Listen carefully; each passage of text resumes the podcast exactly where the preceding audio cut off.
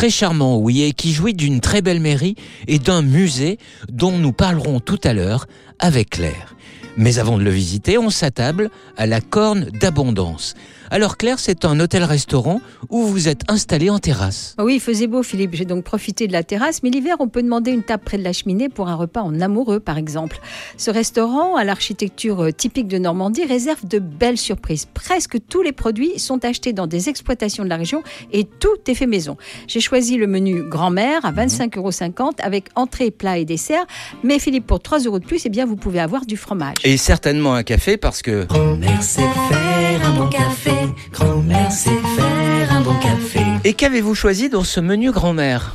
Eh bien, j'ai commencé, Philippe, par une assiette de 6 huîtres normandes de très belle qualité. J'ai continué par une aiguillette de poulet jaune mariné au citron vert et j'ai terminé par un fondant cœur myrtille. Alors, j'ajoute que pour le même prix, ce restaurant a aussi un menu totalement végétarien. Totalement végétarien, ça veut dire qu'il n'est composé que de légumes? Ben oui, Philippe. En entrée, c'est une salade de quinoa au concombre avec des poivrons et tomates. Le plat est un pâte taille vegan. Et en dessert, vous avez le choix entre une salade de fruits ou des sorbets. Hop, hop, hop, Claire, avant le dessert, vous parliez d'un plat qui n'avait pas la taille d'un vegan Non, je vous parler d'un pâte taille vegan, Philippe. C'est le nom du plat. Ah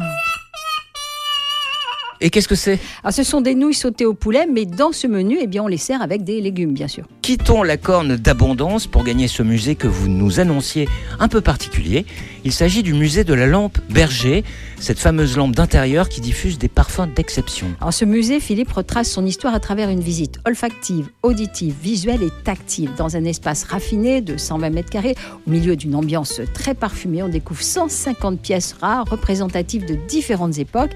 Certaines porte la marque de grandes manufactures françaises comme Baccarat, Limoges ou Dèvres et on peut également voir des esquisses de modèles de lampes qui ont été réalisées par des designers. On rappellera, Claire, que ces fameuses lampes Berger ont été créées à la fin du 19e par Maurice Berger, qui était alors préparateur en pharmacie, et qu'à l'origine, ça n'était pas des lampes, mais des brûles-parfums, dont l'objectif était de désodoriser ou désinfecter des lieux insalubres. Sur ce, à la semaine prochaine, Claire. À la semaine prochaine, Philippe.